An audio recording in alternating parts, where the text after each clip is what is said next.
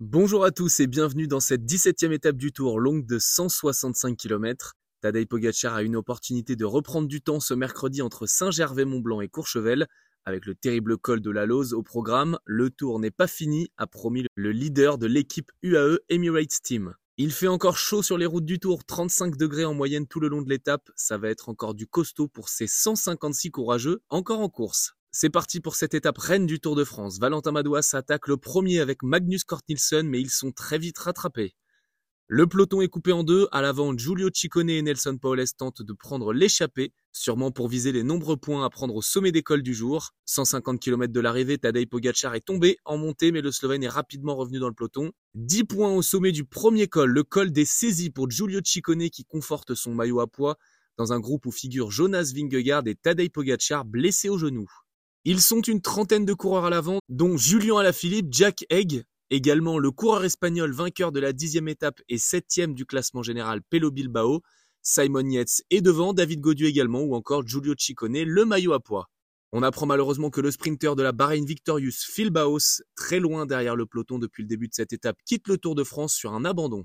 Le maillot à poids inscrit 10 points à nouveau au classement de la montagne. En franchissant un nouveau col en tête, il accroît son avance sur Paoles et Vingegaard. Encore 62 km à parcourir. Rythme soutenu en tête de course, Dries de Venance ne peut plus suivre le reste de l'échappée. L'écart avec le peloton flirte avec les 3 minutes à 2 km du prochain sommet.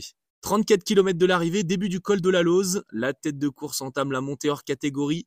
Juge de paix de cette 17e étape d'une longueur terrible de 28,1 km et à la pente de moyenne de 6%. Le peloton est juste derrière les échappés à moins de 3 minutes. Il reste 27 km à l'avant, de moins en moins de coureurs tiennent le coup, l'échappée est distillée petit à petit. 13 km, Félix Gall accélère, l'Autrichien d'AG2R Citroën Team part seul devant et lâche ses trois derniers partenaires d'échappée.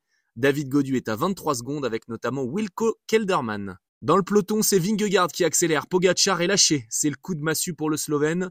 Vingegaard roule fort alors que Tadej Pogacar et lui a déjà plus d'une minute trente derrière. Il est en train de définitivement plier le tour.